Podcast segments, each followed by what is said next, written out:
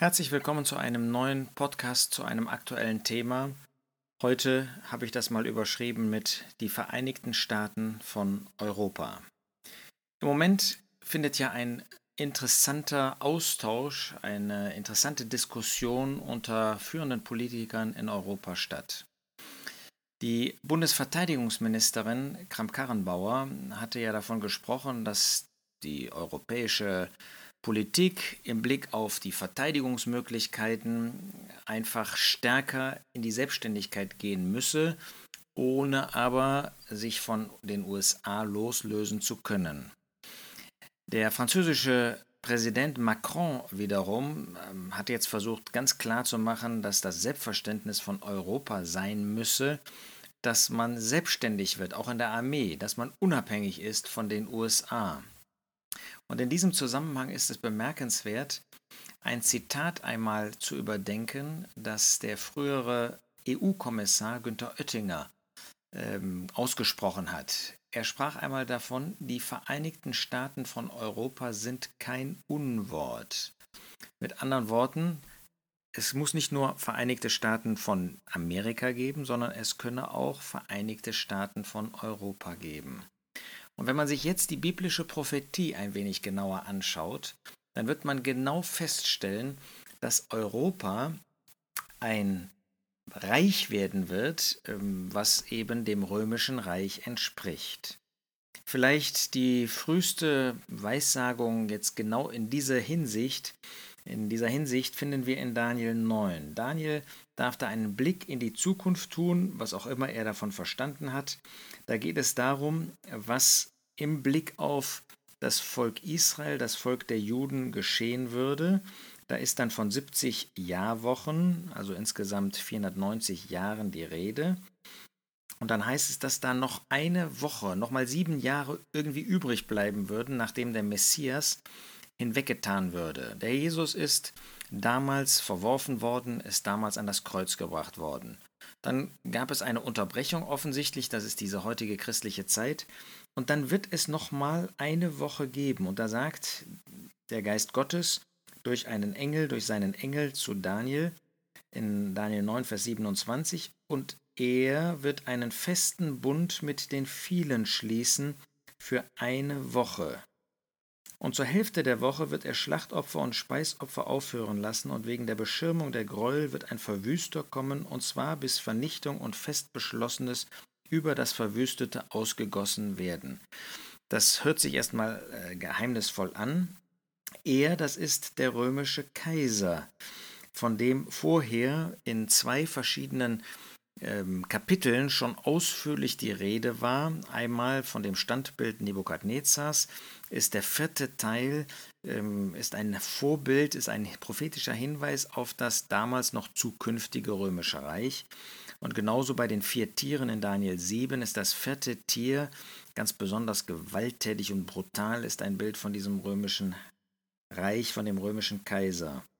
Und hier wird von diesem kommenden Fürsten äh, wird wieder gesprochen und er wird einen festen Bund mit den vielen, nämlich dem ungläubigen Israel schließen. Das heißt, es wird in der Zukunft eine direkte Verbindung des Europäischen Reiches von Europa, dem Römischen Reich geben mit Israel.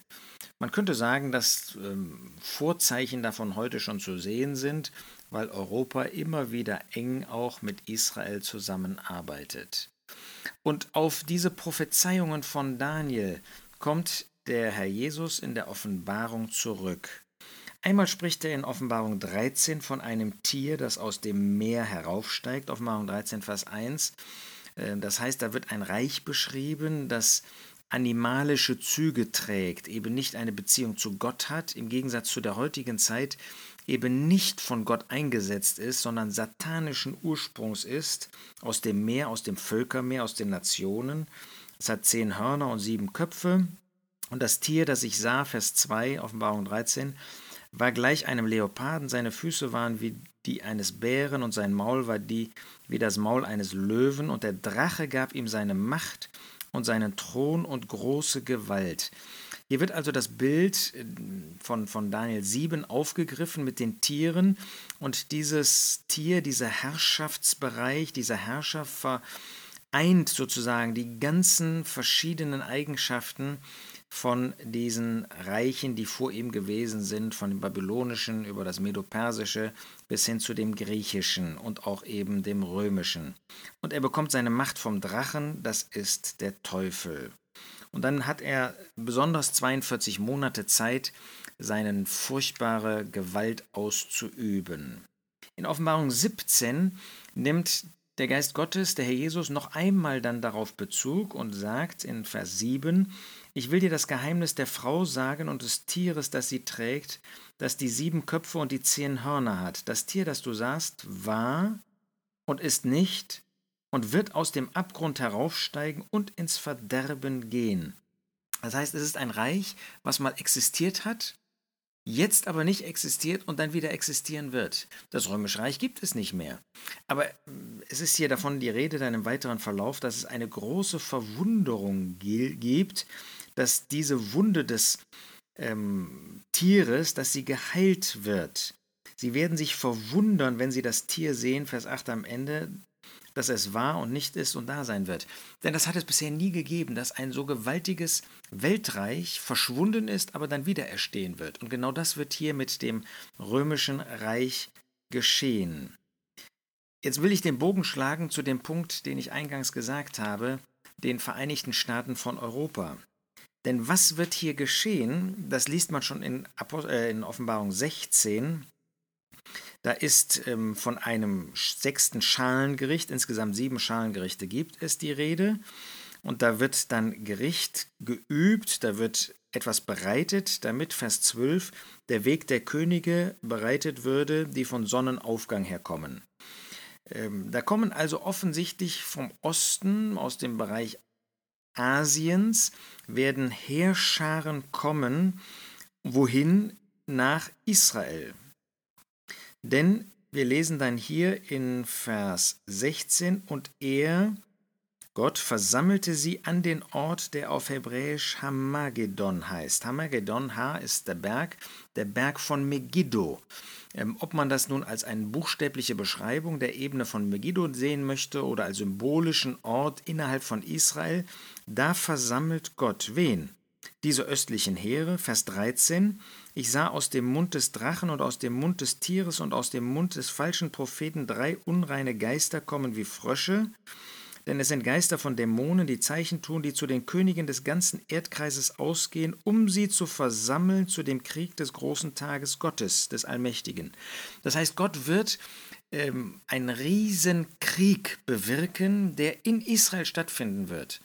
Und der Hauptakteur in diesem Krieg, abgesehen von dem Herrn Jesus, der mit dem Hauch seines Mundes diesen Krieg in einem Schlag beenden wird, ist eben der römische Kaiser. Davon lesen wir dann auch in Offenbarung 19, wo in Vers 19 die Rede ist davon, und ich sah das Tier und die Könige der Erde und ihre Heere versammelt, um den Krieg zu führen mit dem, der auf dem Pferd saß. Das ist also genau die Erfüllung da ist auch der falsche Prophet dann noch, die äh, wird erwähnt, wo, äh, die Erfüllung der Worte, die wir in Offenbarung 16 finden. Das heißt, die europäischen Heere als römische Reichsmannschaft äh, wird nach, diese Heere werden nach Israel kommen und werden dort Krieg führen. Hier ist keine Rede von den USA. Früher haben viele gedacht, naja, die USA, das ist ja irgendwie Europa, weil viele Europäer in die USA ausgewandert sind.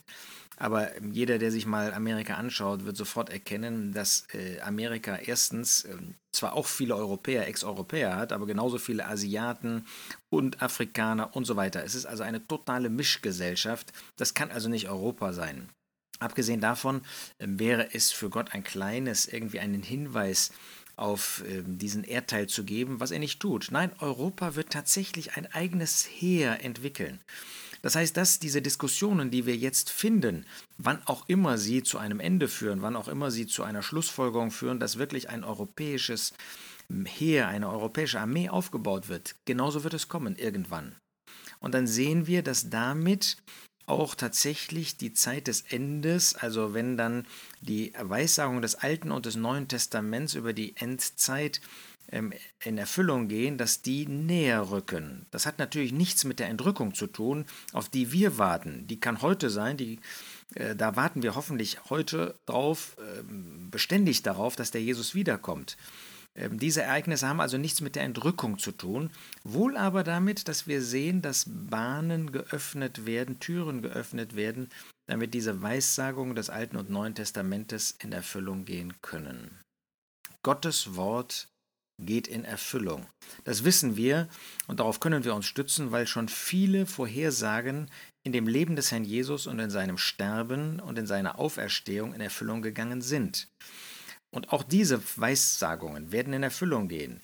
Ähm, wenn, nehmen wir mal an, übermorgen würde ein europäisches Heer kommen, ähm, dann können wir immer noch nicht sagen, dass äh, damit, ja, dann muss ja die Entrückung sofort kommen.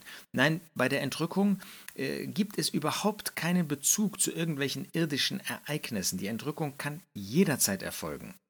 Die irdischen Ereignisse haben damit zu tun, dass die Weissagungen des Wortes Gottes in Erfüllung gehen, die mit der Endzeit, das heißt mit der ähm, Wiedererrichtung des Reiches in Israel zu tun haben. Denn Gottes Ratschluss ist, dem Herrn Jesus den Herrschaftsplatz auf dieser Erde zu geben.